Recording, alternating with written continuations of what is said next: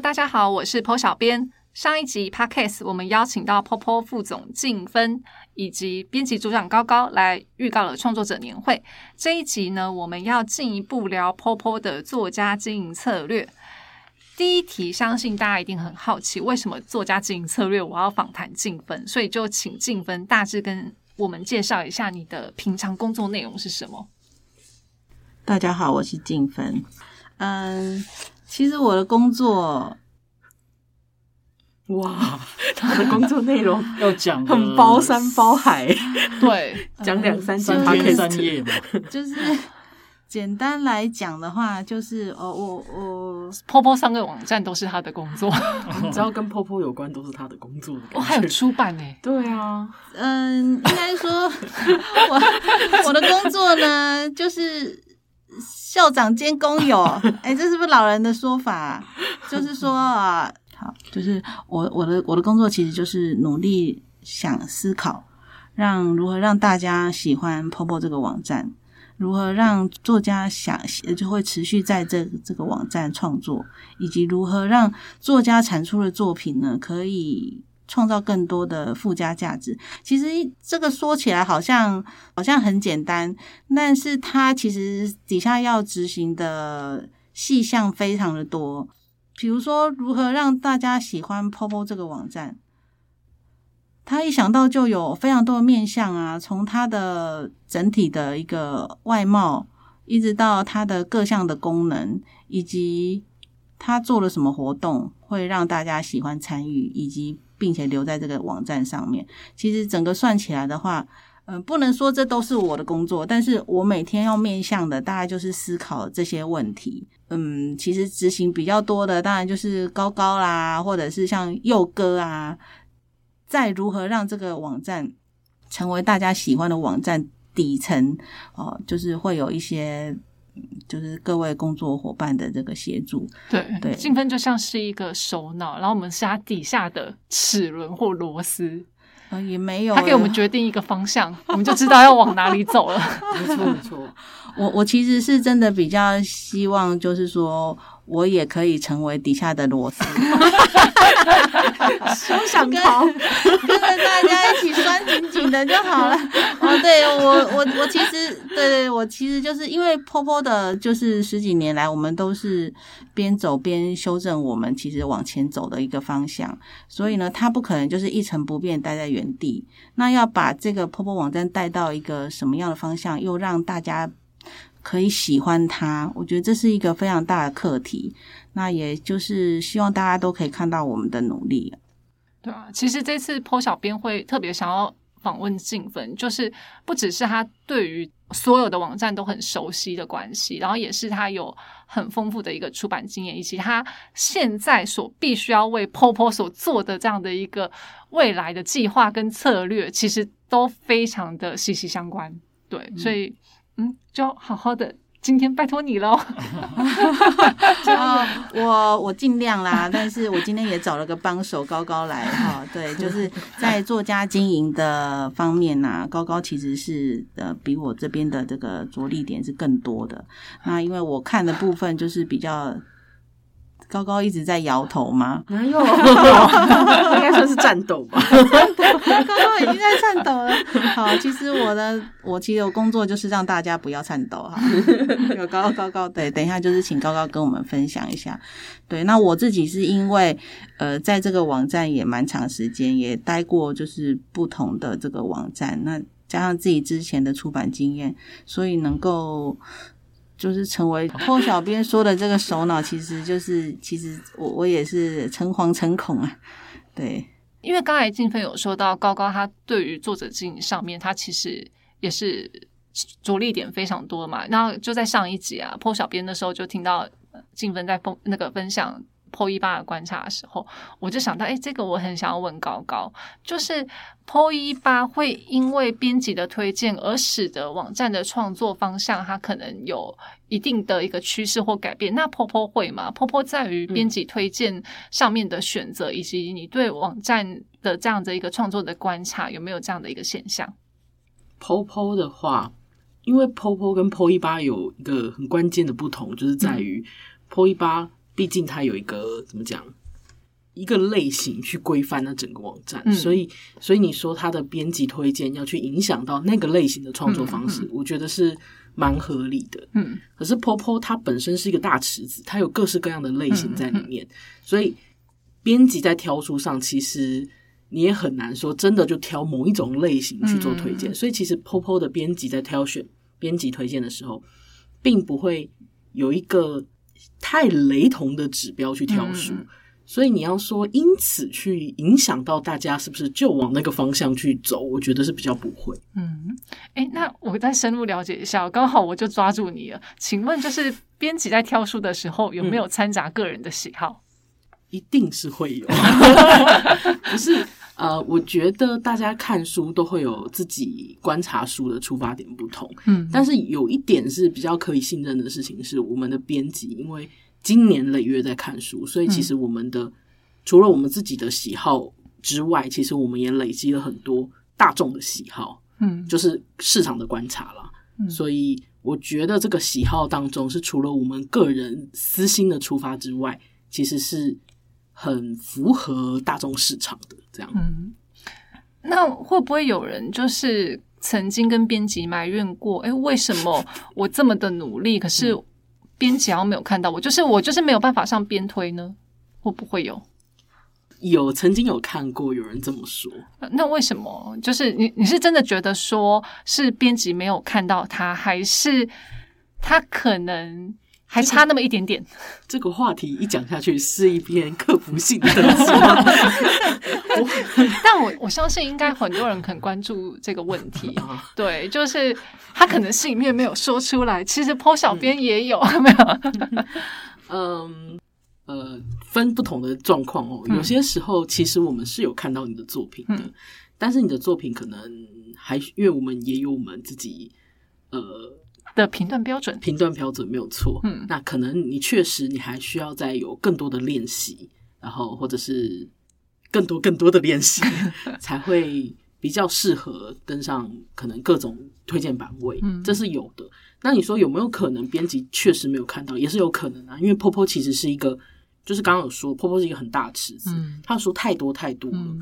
所以说编辑要能把每一本书都看过，这件事情其实是不合理的。嗯对对对，所以刚刚说那两种情况都有。嗯，那就请就是。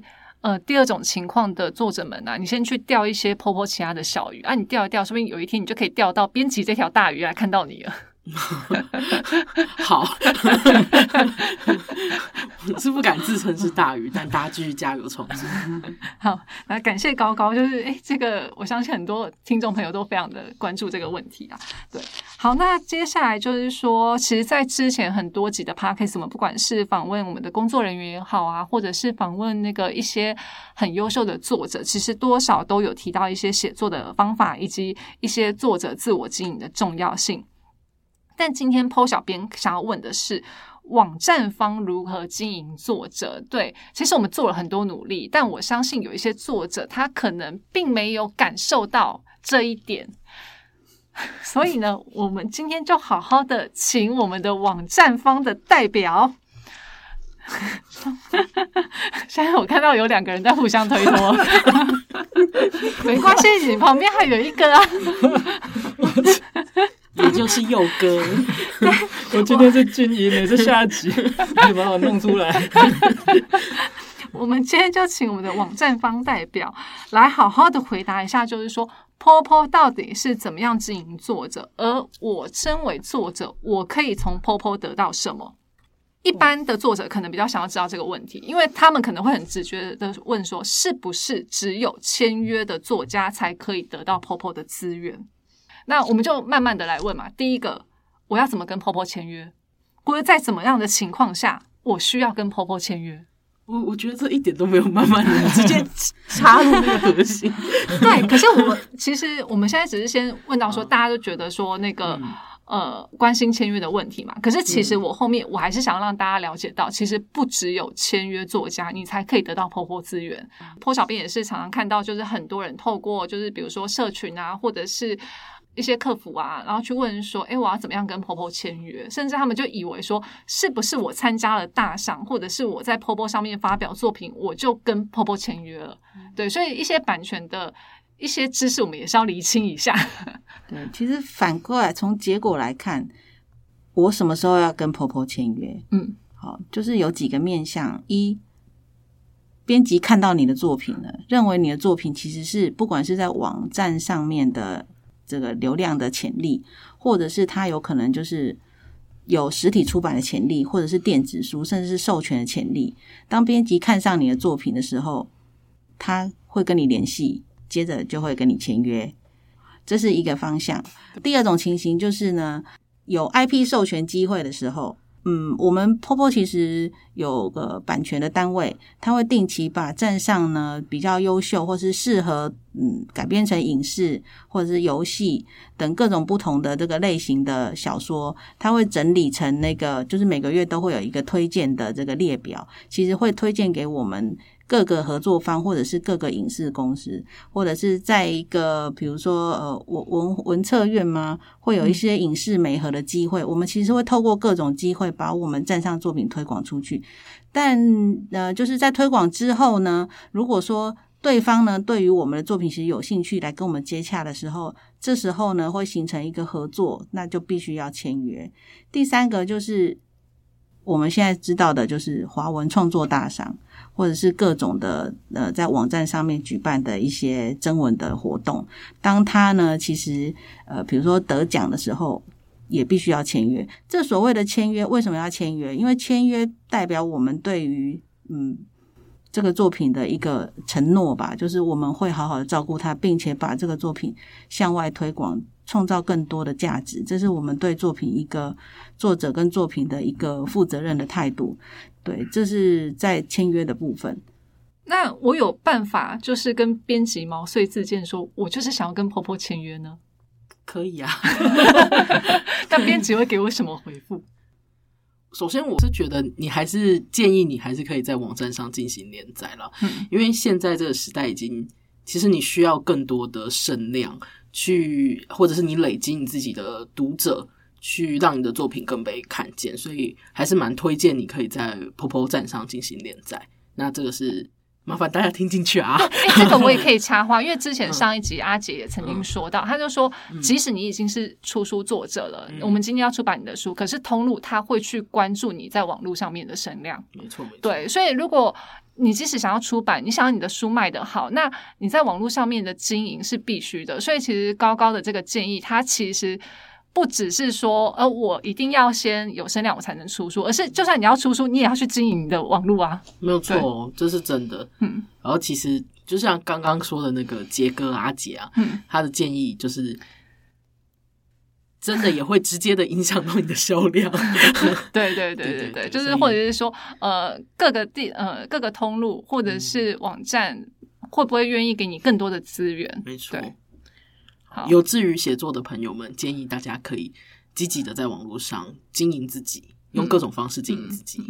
好，那那我就是很害羞，那回来了，就是我可以毛遂自荐吗？你可以毛遂自荐呐。其实 Popo 一直有线上线下的投稿渠道，就是一些管道可以进行投稿。详细的资讯，其实你也可以直接从 Popo 站上有一本叫《Popo 作家指南》的书籍中，那里面其实都写的还蛮清楚的。对。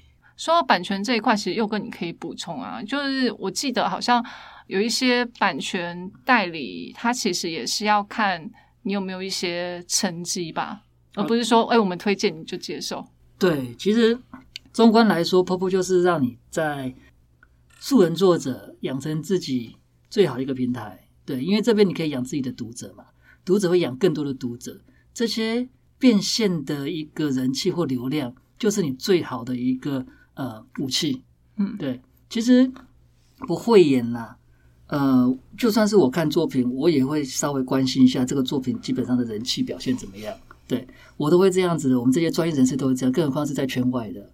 所以像这些呃，比如说版权好了，我们在授权作品的时候，他们在关注这作品最直接，在看内容之前能够看到的，一定是泡泡网上的数据嘛，嗯，收藏啦、留言啦、人气啦。这个东西是真是假，其实他们也是明眼人哦，也是看得出来的哦。所以这个东西的确需要时间去累积。除了好作品以外，你要有一些啊，当然不强求了。那如果可以在线上轻于互动，去经营的读者群的话，是更加分了。嗯所以我觉得在站上经营，嗯、是一个很棒的起点，也可以好好的善用它。嗯嗯，好，那我们其实最主要是要问说，诶，如果我不是 POPO 签约作家，我没有办法享受到网站资源嘛？只是我们现在第一个问题是问说，我要怎么跟 POPO 签约？好，那现在我们已经知道说，诶，我跟 POPO 签约之前，我还要先经营自己，但我们是建议你这样子做会对你比较有利。可是，假设我在经营自己的过程中，就是我可能比较难被看见，或者是说啊，我就是缺少这些资源啊，那就想要问一下网站方的代表，就是请问给这些非签约的作者，到底网站有提供了什么样的资源？哦，网站方的代表是谁呢？自己 自己我真的不知道，这个谁说？我不能说我是网站方的，怎么听都是你。哦，你很多我很疑惑。你要讲就讲，什么副总经理、编辑部长交王振峰的代表，他还是要请娘娘下来吗？没有这这个比较抽象啊，就是嗯三位都是网站方的代表啊。好对啊，人人都可以是代表了，在写作的你也可以当代表啊，对不对？哎呀，写作，写作我小说的写作，抛小编，那晓得波波小编也可以做，，PO 小编自己都没有上边推嘞。波小编 这这这就证明我们是非常公正的一个。哎，你在说什么？话？我们没有私心说哦，抛小编就一定会上边推。你看抛小编都没有上边推了，你没有上边推，就是大家一起努力加油啊？对，谢谢网站方代表的发言。哎，我可以讲一下啦，就是说签约作家百分之百一定网站资源一定会对，就是全力的协助我们对于签约作品的一些广告啊，或者是电子报，或者是站上的一些 banner，我们一定都会做一些安排。但所谓的网站资源到底是指什么？嗯，我们其实整个网站都是一个大资源啊，没错，对我们网站每日的流量，然后呢，所有版位的曝光，然后呃各种的，比如说找书看排行榜，其实它每一个版位都是一个资源，只是说有些资源是我网站编辑去主导的，但是有一些资源是作家自己可以利用的，比如说买 PO，我知道很多的作家其实在外面宣传自己的作品的时候，会把买坡的链接给放上去，它其实是会导入将你在外部的一些，比如说你的读者或者你的粉丝导入进来看，透过买坡认识你，这是网站提供给你的一个很好的页面，就像一个个人专门店一样，它上面不只有你的简介，还有你创作的各种作品。然后有可能是你收藏过的书、你推荐的书等等。那网站资源的定义呀、我真的是觉得，嗯，作者自己本身可以来创造这个所谓的这个网站资源呐、对，比如说你的书本页，你是不是有好好的写这个简介，让这个大家看了之后会接下去开始阅读你的作品，而不是就是嗯，对，大家进来之后可能不太清楚你这本书在表达一些什么，那这样的一个流量，它是不是就嗯意义就不大？这样嗯，对，对，其实那个静芬说的很有道理，就是 POPO 在一个公平的基础下，它其实是呃平等的提供了各项的资源给我们所有的会员朋友，就是看你有没有好好利用。像 PO 小编有想到有一个资源，就是征文舞台，其实征文舞台被看到的那个阅读率啊，其实是很高的，就是比你在 POPO。站上单纯的发表作品还要高，当然就是你不能文不对题，就是说我今天什么东西我都拿去投征文舞台，这个可能大家以后就会看你是放羊的孩子，就根本不会想要看你的作品。可是如果你有相对应的类型，然后去投相对应的征文舞台，可能是大赏也好啊，或者是一些呃各种类型的一个比赛啊，其实说就很容易媒合到喜欢这样一个类型的读者，其实是容易被看见的，对。其实资源这件事情，呃，我常常会一开始是以面对全用户去思考嘛，对，这跟建芬说的是一样的，对，呃，平台就是在这边，对，然后资源也就是摆在这一边。我会讲的是说，其实要先靠自己，再靠别人嘛。对，然后有一个关键，你就要写的努力，然后持续稳定更新，你的机会一定会大于那些不是这样的人啊。对我来讲，肯定是这样子的。嗯，其实看了这么多内容，其实也是一个不变的真理了。对，努力更新，不放弃，保持热情，持续写作，资源就在这边啊。然后你的东西，我觉得读者都是人类哈，人类都是有情感的，他一定可以感受到你写作的这些情绪啊。这东西是很真实的。然后纸包不住火嘛，你的熊熊热情也包不起来，大家就会看见你，编辑就会看见你啊。对啊，是的。那相对于签约作家，确实他们会比一般的作者更多了一块不一样的领域。因为 Popo 有另外一个精神在于素人作家的育成，嗯，这东西我们一直以来都不曾放弃，一直以来都非常努力。所以，呃，这个东西我待会让高高说一下好不好？对，不然又被我讲完了。高高的想法可能跟你不太一样。好。素人作家的育成，但其实我们要跟大家讲的是，现在坡坡稍微有一点不一样了，因为我们已经从。像金芬说的，我们可能从刚诞生，现在变成了一个茁壮的青少年，所以其实对于整个未来的发展，其实它也稍微的、慢慢的有一些调整跟不同。像敏锐一点的会员，他可能就察觉到今年 POPO 开始有点不一样，就是比如说大赏奖项的调整啊，哦，居然调到首奖三十万元，哦，大企业，哦，保证出版实体书，然后保证出版电子书，还有创作者年会，为什么 POPO 今年会做出这么多的改？不怕赔钱呢。现在是网站方代表，现在是副总代表。我在想啊，就是延续前面的网站资源，其实我们网站主动，嗯，比如提供给签约者的资源其实是有限呐。那自己创造的资源其实更多。那就大赏来讲，它其实是依照往年的大赏好了。它其实是走向实体书一个很快的一个路径，嗯，因为你的参赛，然后呢得奖，我们之前呢，其实即便是大赏得奖作品好了，我们即呃就是之前给的资源，大概也就是出版实体书，可能有一些佳作，它就是转而在站上作为经营，但是呢，就是近几年我们其实观察到这个市场上电子书其实它已经成长到。嗯，有一定的规模。它其实呃，往年可能我们认为就是电子书跟实体书，它其实会不会是有冲突的嘛？就是会不会他买了电子书就不买我的实体书？然后或者是买了实体书的人怎么可能买电子书？所以其实在这方面的经营，我们其实以前都会稍微把它拆开来看，说呃，以实体书为优先，其实电子书它有可能是一个辅助的一个。呃，延伸阅读的一个方式，但近几年的观察，其实电子书它已经开始的崛起，就是透过各个电子书平台，他们各自都是呃有推出自己的阅读器之后，你可以发现很多喜喜欢看书的人，他其实已经朝电子书的方向前进。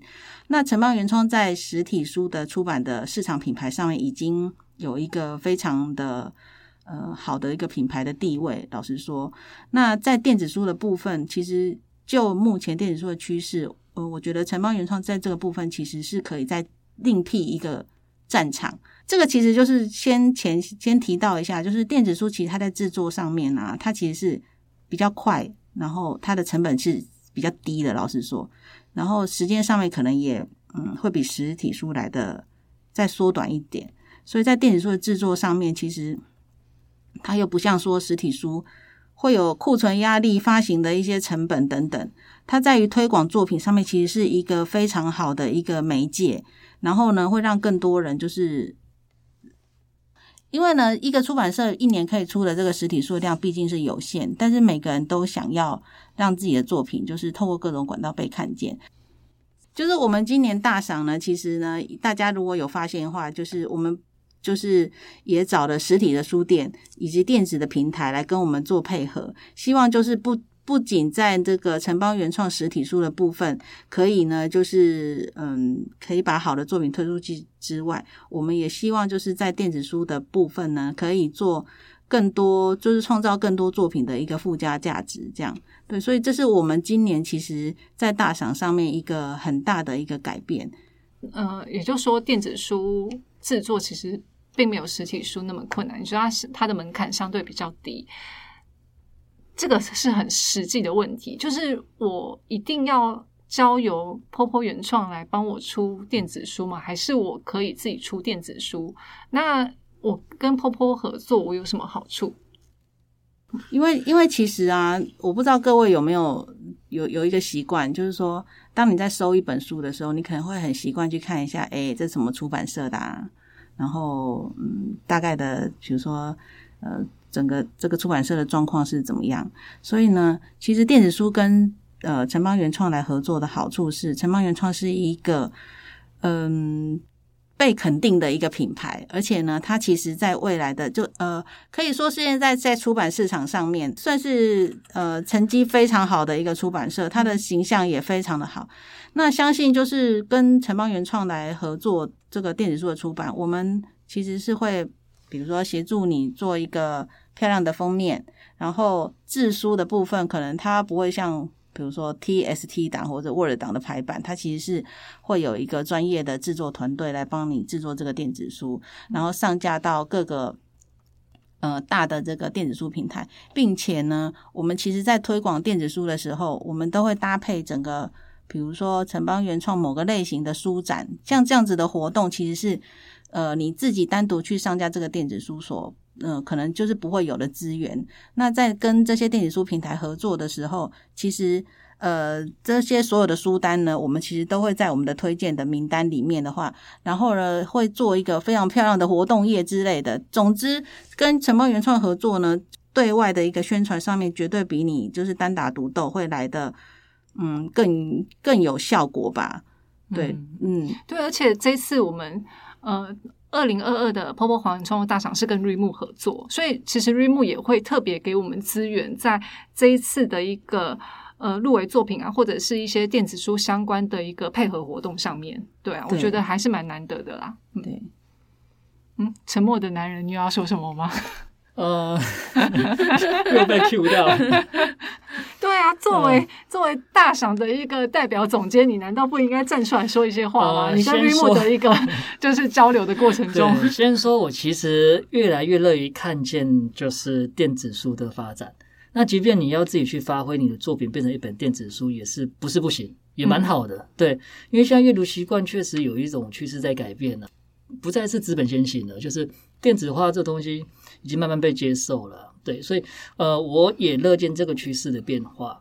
但是你仰赖原创，确实就是一个品牌啊。对，我们品牌就是会筛选作品啊，人家就是因为这样子期待我们的一个把关嘛，所以跟着原创走就是没问题啊。对，嗯，包括原创，好。感谢沉默的男人。嗯，那高高呢？高高有什么要补充吗？还是你就直接进入下一题？可以直接进入下一题。我都讲那么好了。对，因为刚才有讲到说，呃，包括网站的资源，我们作家怎么样自己去运用嘛？可是有一个很关键，就是说，我们 POPO 其实在整体的规划上面已经慢慢在改变，因为我们已经成长为青少年了，十三年了嘛，十三岁了。现在也是二零二二年底，二零二三年，POPO 在网站上面跟作家经营上面有什么样的规划？现在可以透露出来，让我们的一些创作者跟会员朋友们参考的吗？对啊，跟你签约有钱吗？或者是有什么好处吗？有保险吗？还要保险？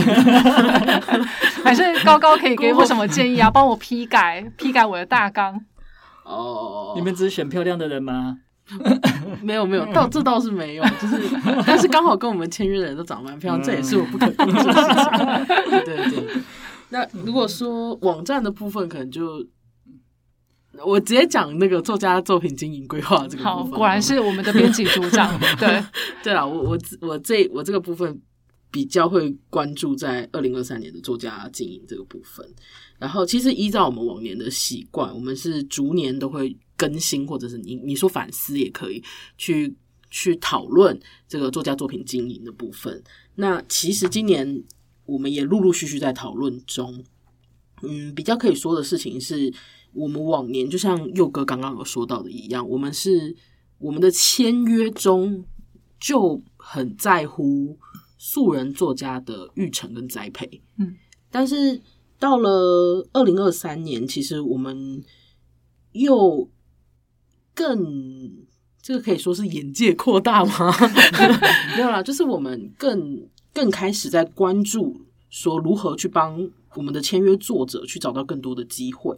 那像是刚刚有说到的出版，或者是授权，或者是刚刚有说到二零二二年的那个大赏去扩大了电子书的数量部分，在二零二三年我们预计会更加扩大这个电子书的比重。嗯，诸如此类，这会是我们在二零二三年作家经营上的一个规划。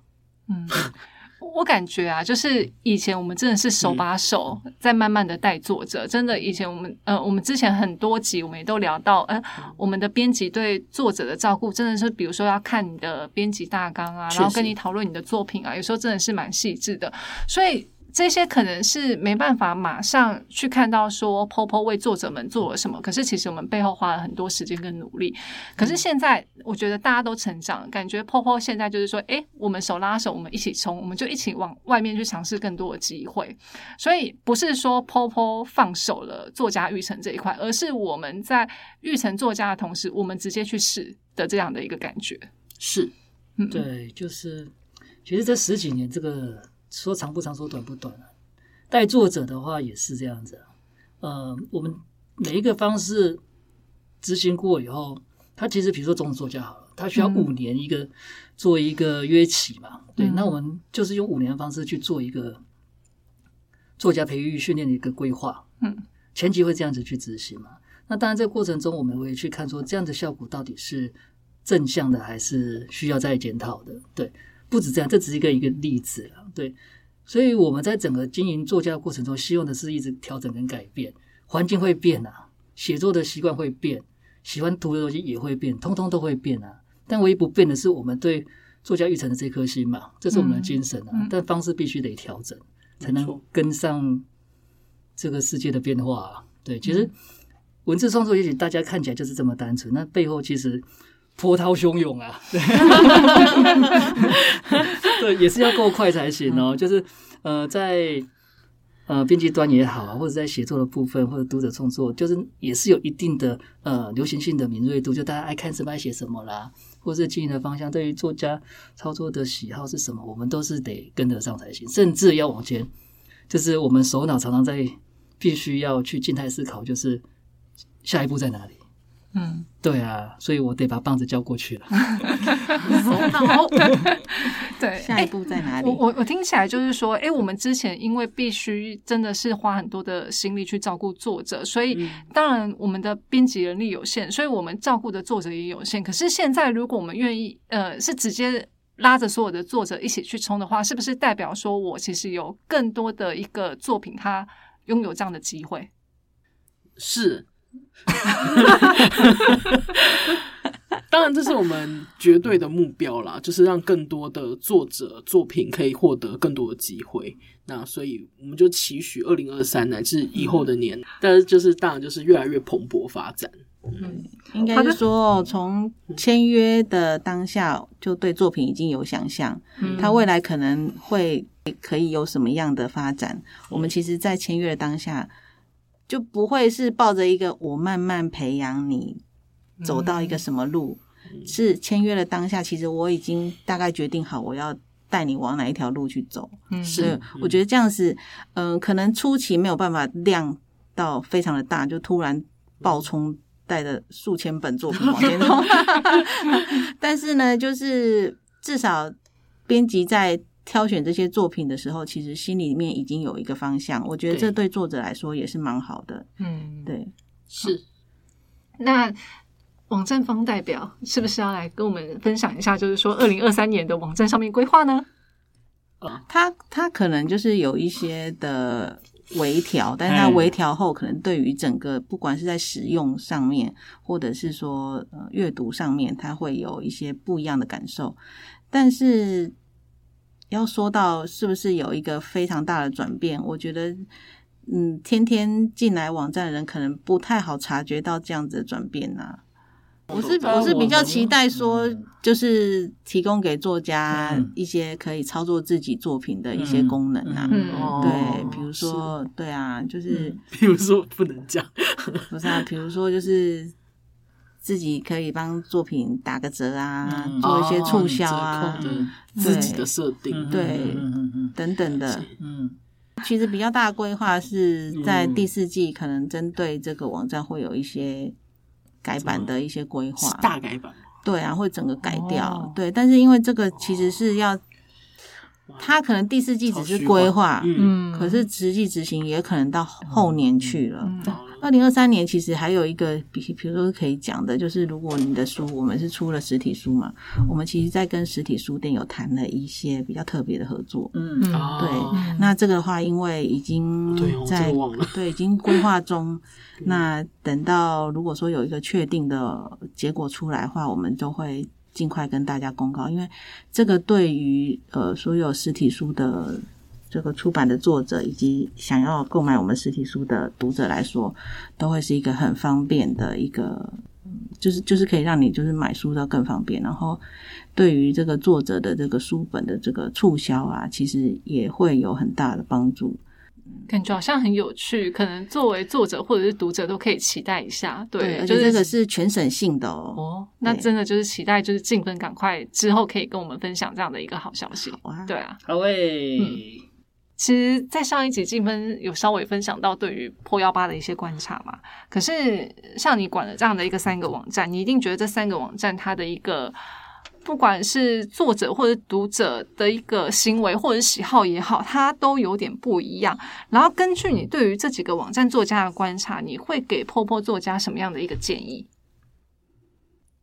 换个网站写，哦，千万不是这样子。才会知道泡泡有多好。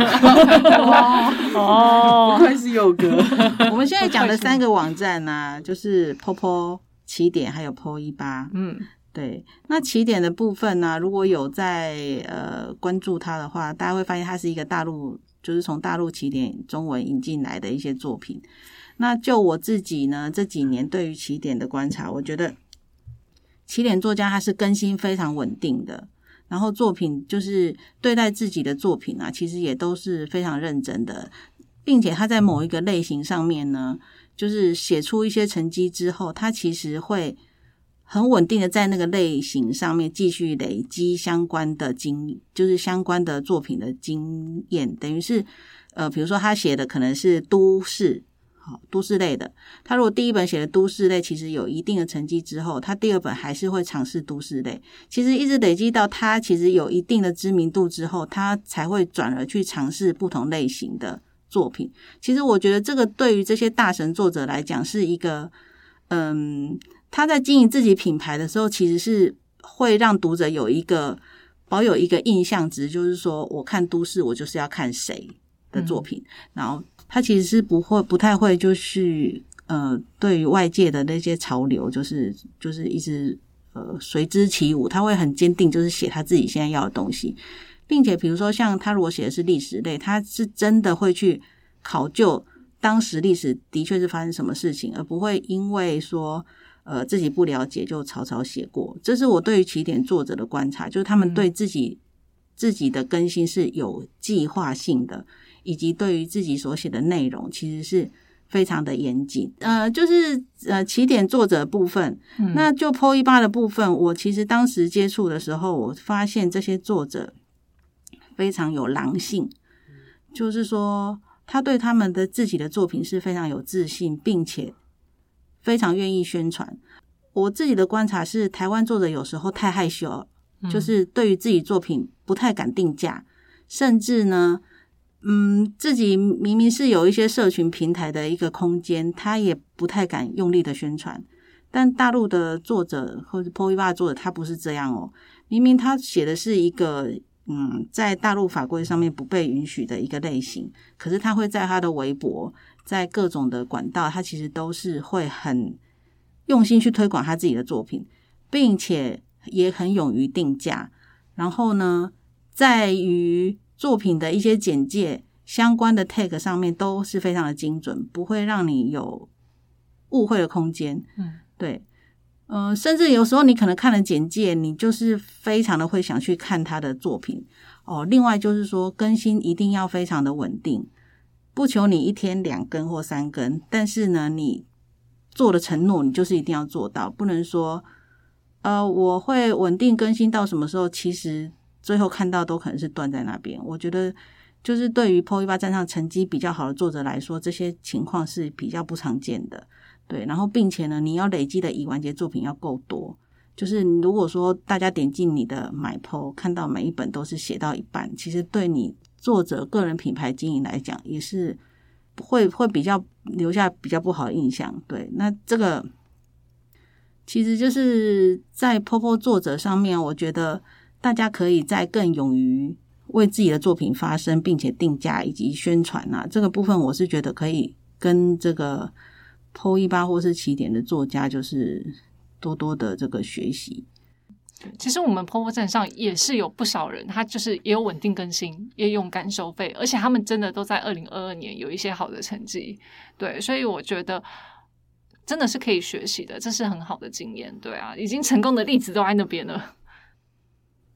我其实一直想要表达的就是说，当你可能你在你在创作，或者你一直在寻求说网站可以给我什么资源，为什么大家看不到我的作品？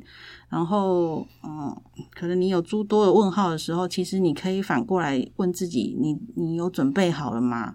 就是你的这部作品，你的用心程度跟就是成绩很好作品比起来，你你你的这个用心程度是？做足了吗？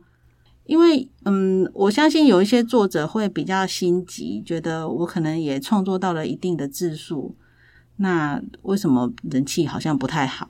嗯，如果说，嗯，你展现的其实你的足够的准备，那你也按照你自己讲的，就是比如更新的时间，你都有按时的更新，那你也在你的一个可以的社群的平台上面也有宣传你的作品。其实我相信日积月累的这个累积下来，你的作品就是被看到的机会就是很高啊。然后呢，相信之后也会取得一个不错的成绩。每一部作品，它其实最后求的不一定要是实体出版。我们站上，尤其是 PO 一八的站上，它其实不乏每个月收入十来万的作家。对，这我觉得这对 PO 作者来讲是一个非常好的鼓励。在网络上创作真的是可以赚到钱的。不一定只有实体出版的这个管道。好，那今天就非常感谢静芬跟高高来回答我们破小编犀利的问题。那如果大家有更多想要问他们的问题啊就欢迎留言。我们之后呢我们就再找机会把这两位请上来回答。对好那我们就谢谢静芬谢谢高高谢谢大家谢谢谢谢。好我们术后第二季就到此结束喽大家欢迎第三季的开始谢谢拜拜。拜拜。